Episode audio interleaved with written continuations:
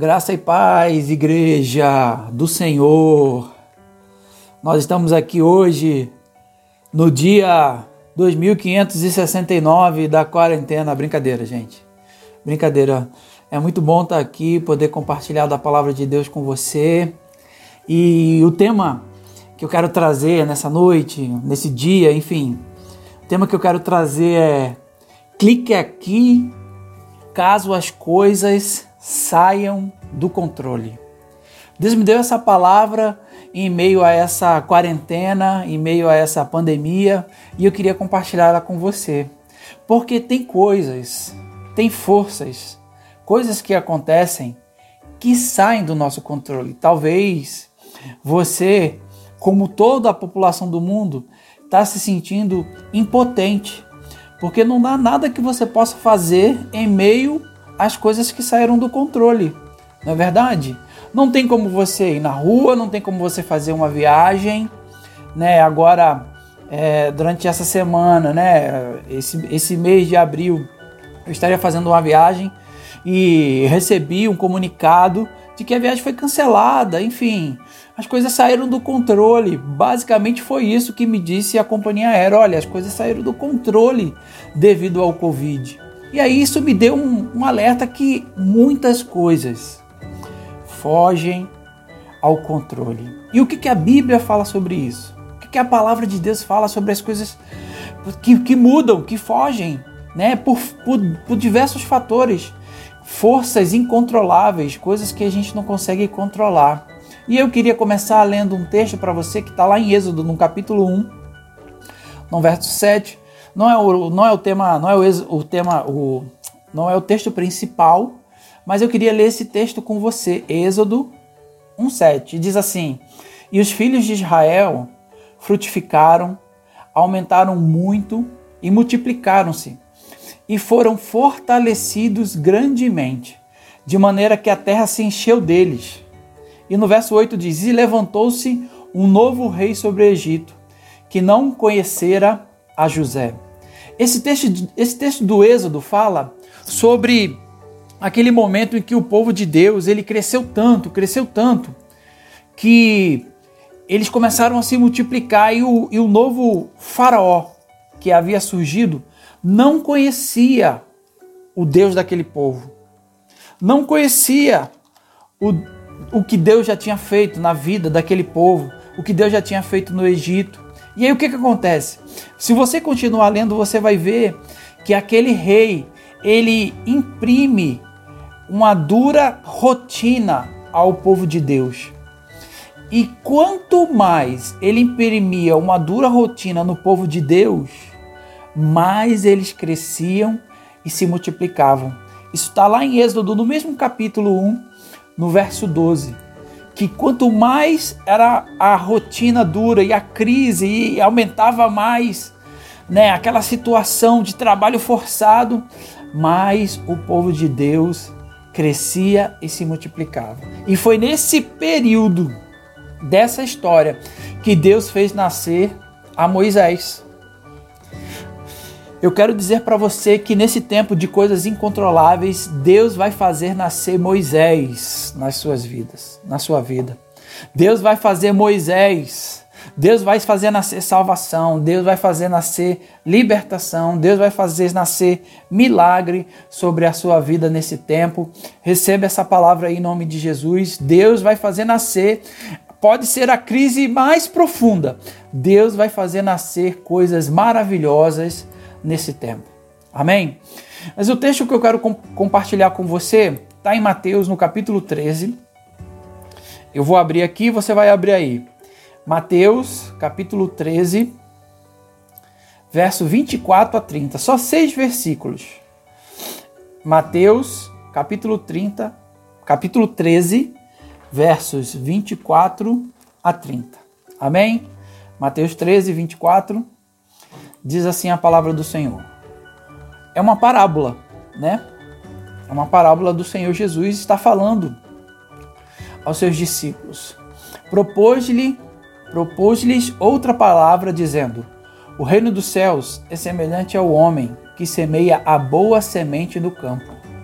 Mas dormindo, os homens, veio o seu inimigo e semeou joio no meio do trigo e retirou-se. E quando a erva cresceu e frutificou, apareceu também o joio. E os servos do pai de família, indo ter com ele, disseram-lhe: Senhor, não semeaste tu no teu campo uma boa semente? Por que então nasceu um joio? E ele lhes disse: Um inimigo é que fez isso. E os servos lhe disseram: Que pois queres pois que vamos arrancá-lo? Ele, porém, lhes disse: Não, para que ao colher o joio não arranqueis também o trigo com ele. Deixai crescer ambos juntos até a ceifa. E por ocasião da ceifa, direi aos ceifeiros: Colhei primeiro o joio e atai-o em molhos para o queimar, mas o trigo ajuntai-o no meu celeiro. Amém? É, algumas coisas interessantes desse texto que eu quero compartilhar com você nesse dia. A primeira coisa é que a Bíblia não fala se esse homem, se esse pai de família, se esse semeador, ela não fala se ele era bom, se ele era mau, ela não fala se ele era um homem justo ou injusto, diz apenas que ele plantou uma boa semente. E o inimigo veio e junto plantou o joio. Então significa que mesmo a semente sendo boa, veio a semente ruim, veio a situação ruim, veio uma coisa que ele não tinha feito, que ele não tinha trabalhado para que, que aquilo nascesse, veio uma coisa que fugiu ao controle daquilo que ele estava fazendo.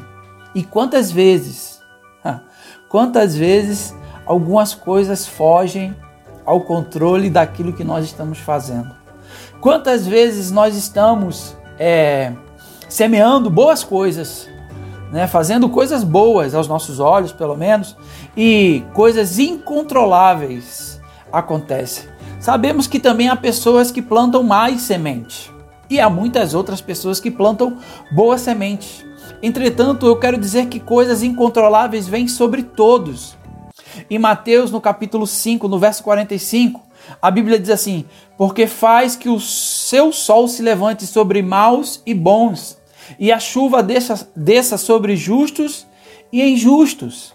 Então há coisas que vêm sobre nós, forças, mudanças, que elas são incontroláveis. Nesse mesmo texto que eu comecei lendo das pragas do Egito, né, das pragas, se você vê as pragas vieram sobre todo o Egito, sobre os egípcios e sobre os hebreus apenas duas pragas não vieram sobre os hebreus. Você sabe quais são? Apenas duas pragas não vieram sobre os hebreus. No, no, livro de Êxodo, no capítulo 9, você vai ver que a praga dos tumores não atingiu os hebreus. A doença não atingiu os hebreus. E a praga que está lá em Êxodo 11, que é a praga da morte dos primogênitos, essa também não atingiu os hebreus. E em nome de Jesus eu quero declarar que as doenças não irão atingir o povo de Deus nesses dias e que o sangue de Jesus estará sobre a sua vida, sobre a sua casa, sobre os seus filhos, te livrando. Deus vai guardar sua família, sua saúde. Deus vai guardar o seu negócio, povo de Deus. Tem uma outra coisa. A má semente, e aí a gente vai falar que existem diversos tipos de má semente, inclusive ervas daninhas né? Aquelas ervas que crescem em meio à plantação.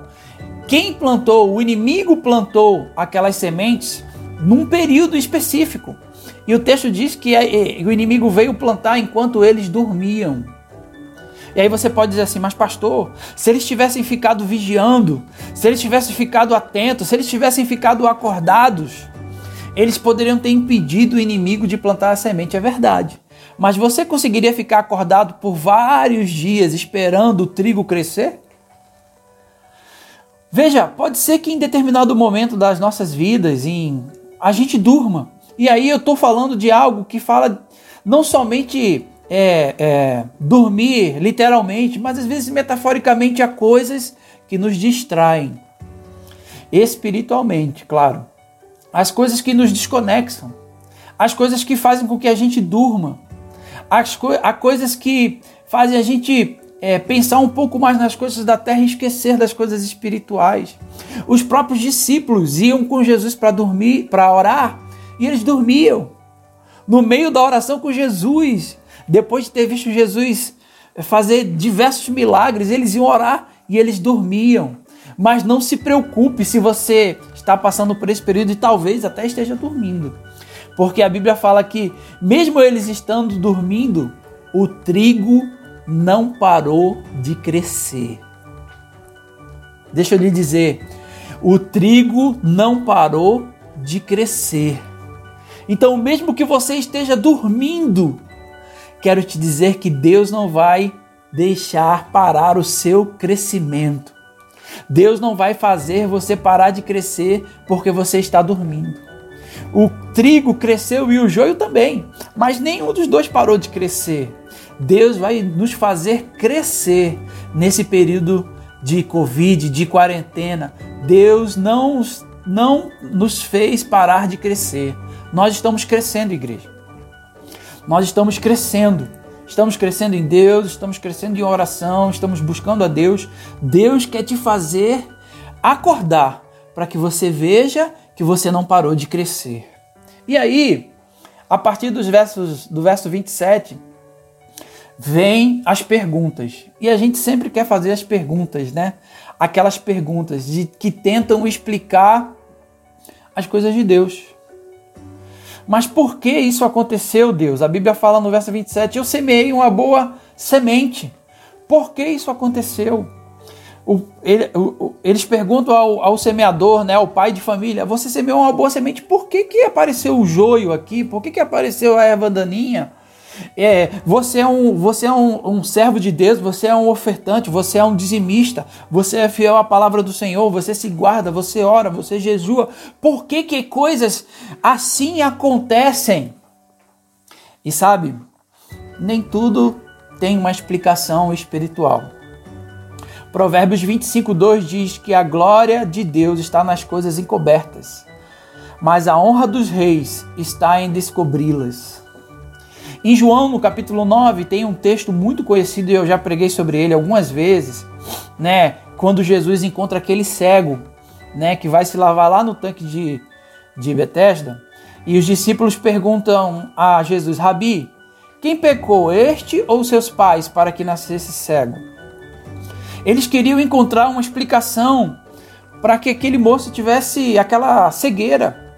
E quantas vezes a gente tenta, tenta buscar explicações para coisas que não têm explicação. Você vê nesse texto de João, no capítulo 9, no verso 2, que Jesus não dá uma explicação por que, que ele nasceu cego. Assim, foi culpa dele, foi culpa dos pais dele, foi culpa dos avós dele. Mas Jesus diz assim: foi para que se manifestasse a glória de Deus. Ele nasceu cego para que se manifestasse o poder de Deus. Eu quero dizer que quando as coisas saem do nosso controle, essas coisas acontecem muitas vezes para que se manifeste o poder de Deus na sua vida, para que se manifeste a glória de Deus na sua casa, para que se manifeste o amor, para que se manifeste a misericórdia, para que se manifeste a solidariedade, gente, para que se manifeste a compaixão ao próximo. Esse é o tempo de, se, de coisas de Deus se manifestar. Esse é o tempo de coisas do Senhor se manifestar nas nossas vidas. Por que, que tudo isso está acontecendo e muitas vezes fugindo ao nosso controle? Para que se manifeste o milagre de Deus. Já a segunda pergunta que acontece é que quem semeou isso? Né? O texto explica que quem semeou o joio, quem semeou a erva daninha, foi o inimigo, com a permissão de Deus, mas foi o inimigo. Isso me lembra a história de Jó. Que Jó tinha tudo, tinha seus filhos, tinha prosperidade, tinha riquezas, e aí veio o inimigo com a permissão de Deus e mudou a história de Jó. E não é só no Antigo Testamento, não, no Novo Testamento. A Bíblia fala lá em 2 Coríntios, no capítulo 12, no verso 7, que o mensageiro de Satanás ia esbofetear Paulo. Você sabia disso? Lá em 2 Coríntios, capítulo 12, na segunda parte do versículo 7, a Bíblia fala que um mensageiro de Satanás era enviado para esbofetear Paulo. Então significa, irmãos, e nós estamos falando de homens que eram íntegros, de homens que eram retos diante do Senhor. Isso traz para mim a necessidade de que nós precisamos lembrar que a nossa luta não é contra a política, que a nossa luta não é contra o Covid, a nossa luta é contra a carne. A nossa luta não é contra a carne, não é contra o sangue, a nossa luta é contra principados, é contra potestades. Nós precisamos nos posicionar espiritualmente, igreja. Precisamos orar e nos posicionar diante das coisas que estão fugindo ao controle. Nós precisamos acordar a Jesus.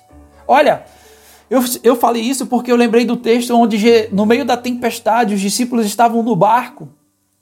E a tempestade veio, eu vi um pastor pregando sobre isso.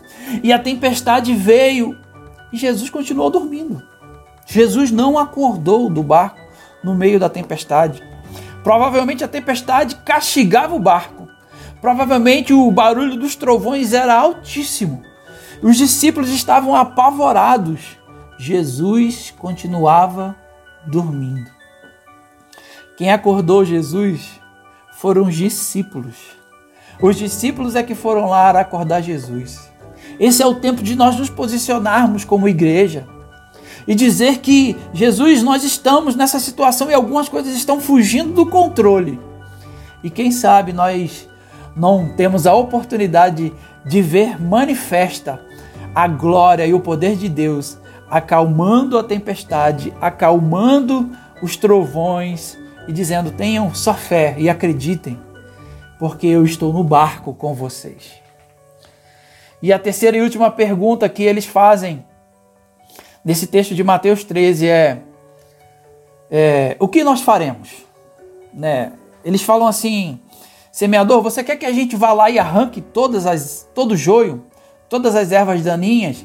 O que, que você quer que nós façamos no meio do Covid-19, no meio da, da, da, crise, no meio dessa situação? O que, que você quer que a gente faça? Qual é, qual é a resposta? Olha, eu vou dizer uma coisa para você. Aquele homem ele diz: Não, vocês não vão tirar o joio, não. Vocês não vão tirar o joio, não. Nós precisamos parar de buscar respostas em coisas que não nos dão respostas. Eu vejo muitas pessoas procurando respostas nas notícias. Pare de buscar as notícias. A notícia vai dizer onde nós estamos. Deus vai dizer para onde nós iremos.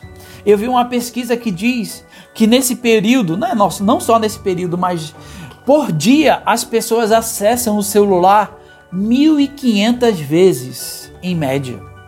Significa que em média você pega o seu aparelho de celular mil e por dia, 1.500 vezes para acessar notícias, para acessar o seu WhatsApp, para acessar o seu Instagram, para acessar o seu Facebook. E Deus? E Deus? A notícia, o recado vai nos dizer aonde nós estamos, quais são os números, quantos morreram, mas e para onde nós iremos? Deus é que com certeza vai nos dar a resposta. Deus vai mostrar o caminho. E você, igreja, deve fazer essa pergunta: para onde, o que nós devemos fazer, Senhor? O que nós devemos fazer? Uma coisa eu tenho certeza, uma coisa é certa: Deus não vai nos deixar sem resposta. Deus não vai nos deixar sem direção. Deus não vai nos deixar sem um caminho. E aí, eu coloquei aqui três respostas que Deus tem colocado no meu coração para que você possa, em meio a coisas, forças incontroláveis, coisas que você não pode controlar, que você pode encontrar. Três respostas. A primeira, tenha calma. Espere. Tenha paciência. Segundo os Coríntios, capítulo 8, aliás, segundo os Coríntios, capítulo 4, verso 8 e 9, diz assim: Em tudo somos atribulados, mas não angustiados, perplexos, mas não desanimados, perseguidos, mas não desamparados, abatidos, mas não destruídos. Tenha calma, povo de Deus. Espere, tenha paciência. Não não há necessidade de desespero. Segunda resposta: não se precipite. E aí Deus me levou a um texto de Juízes, no capítulo 11, onde Jefté fez um voto. Juízes 11, 30 e 31 diz: E Jefté fez um voto ao Senhor e disse: Se totalmente deres os filhos de Amon na minha mão, aquilo que saindo da minha porta me vieram ao encontro, voltando eu dos filhos de Amon em paz, isso será do Senhor, e, e o oferecerei em holocausto. E nessa história de Juízes 11, era uma guerra, era uma batalha contra os filhos de Amon, e Jefté fez um voto precipitado. E você vai ver que a primeira coisa que vai ao caminho dele era sua filha. Em tempos de crise, não se deve tomar decisões. Em tempo de crise, aguarde, espere. E terceiro e última resposta: vai chegar um dia, isso é o final do texto de Mateus 13, nos versos 29 e 30, que Deus vai vir e vai tirar todo o joio. Haverá um dia em que o Senhor virá e retirará todas as ervas daninhas da sua casa, da sua vida, da sua família, na sua saúde, no tempo certo, no tempo de Deus. Deus vai tirar toda a dor, toda a vergonha, Deus vai tirar toda a enfermidade. Em Eclesiastes, no capítulo 3, do verso 11, diz assim: Tudo fez formoso em seu tempo. Também pôs o mundo no coração do homem, sem que este possa descobrir a obra que Deus fez desde o princípio até o fim. Há uma outra versão que diz assim: No tempo de Deus, tudo é lindo e é formoso. Então vai chegar o tempo de Deus, onde Deus vai tirar a vergonha. Eclesiastes 7 também diz, verso 8: Melhor é o, é o fim das coisas do que o princípio delas. Nós vamos sair dessa situação mais forte do que entramos. Nós vamos sair mais poderosos do que entramos. Em nome de Jesus, você precisa crer que esse é um tempo de buscarmos a Deus como nenhum outro. Esse é um tempo de você se dedicar à palavra, de buscar respostas em Deus para um tempo onde as coisas saíram do controle. Mas Deus não perdeu o controle de nada. Deus ainda tem o controle da sua vida. E sabe, eu quero terminar esse, esse momento dizendo que mais à frente nesse texto, Jesus explica essa parábola. E é linda a explicação que Jesus dá. Jesus diz assim aos discípulos que o campo aonde a boa semente foi semeada é o mundo. Ele diz que a boa semente é o filho do homem. E ele está se referindo a si próprio. E sabe, tem uma coisa que eu quero explicar para você que talvez você não saiba. Há algumas coisas que muito sutilmente diferem o trigo do joio. E eu quero falar disso com você. A primeira coisa é que se você vê a semente do trigo e a semente do joio, e quando eles começam a nascer, você vai ver que eles são iguais. Eles são idênticos. Então, quando você vê o trigo crescendo junto com o joio, você vê que eles são muito assim impressionante como eles são parecidos. O trigo no início é muito parecido com o joio. E aí, quando eles vão crescendo, quando eles vão amadurecendo, começam a aparecer as diferenças. A primeira coisa que é diferente é que o joio ele tem dentro dele a possibilidade de ter alguns fungos. E aí, quando você come o joio ao invés do trigo, você adoece. Talvez a gente esteja se alimentando de coisas que estão adoecendo, achando que são trigo, que é trigo, mas a gente está se alimentando de joio. Cuidado para não, não confundir o joio com o trigo e adoecer na sua alma. Cuidado para não estar se alimentando de más notícias. Cuidado para não estar se alimentando de coisas que são, parece que alimentam, mas não alimentam a nossa vida. A palavra de Deus alimenta a nossa vida. Se alimente de coisas que te façam crescer. Se alimente de coisas que te façam olhar para Cristo. Se alimente de coisas que te dão esperança, esperança de que nós vamos passar por essa situação incontrolável e que está debaixo da mão poderosa do Senhor. E a terceira coisa, e essa é fundamental para diferenciar o joio do trigo, é que eu não sei se você já viu uma plantação de trigo. Você vê na plantação de trigo aquela haste, né, fina que faz o trigo crescer e lá em cima tem a espiga do trigo, sim, não é do milho, mas é do trigo, que tem aquelas pontas assim, né, que saem. O joio é igual, só que tem uma diferença. Quando ela está no tempo da colheita, quando ela está no tempo certo de maturidade, o trigo ele inclina a sua espiga. E o joio não consegue fazer isso. A espiga do trigo, ela se dobra no tempo de maturidade, enquanto que a espiga do joio permanece firme, endurecida, mesmo com a maturidade. Esse é o tempo de nós sermos trigo. Pedro, 1 Pedro, capítulo 5, verso 6. Humilhai-vos, pois, debaixo da potente mão de Deus, para que a seu tempo ele vos exalte. Esse é o tempo da igreja se dobrar. Esse é o tempo de você não endurecer o seu coração. Se dobre, igreja. Jesus é a esperança. Ele é a luz em meio a espinhos. Ele é a luz que nasce dos espinhos. Olha que coisa linda. Jesus, ele é a nossa esperança. Em meio a situações incontroláveis, se dobre. Se dobre diante do Senhor. Humilhai-vos diante da poderosa mão do Senhor, e a seu tempo ele vos exaltará. Busque respostas no Senhor para esse tempo. Tenha um coração dobrado ao Senhor. Tenha calma, espere, tenha perseverança. Não tome nenhuma decisão precipitada. Não faça nada do que você vai se arrepender quando esse período acabar. Nós vamos sair daqui crescidos, amadurecidos e um coração quebrantado, dobrável ao Senhor. Será a resposta de Deus para esse novo tempo. Deus abençoe você. Deus abençoe a sua casa, abençoe a sua família.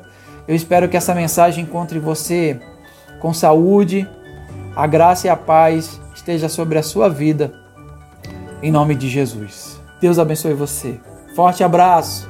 Tchau.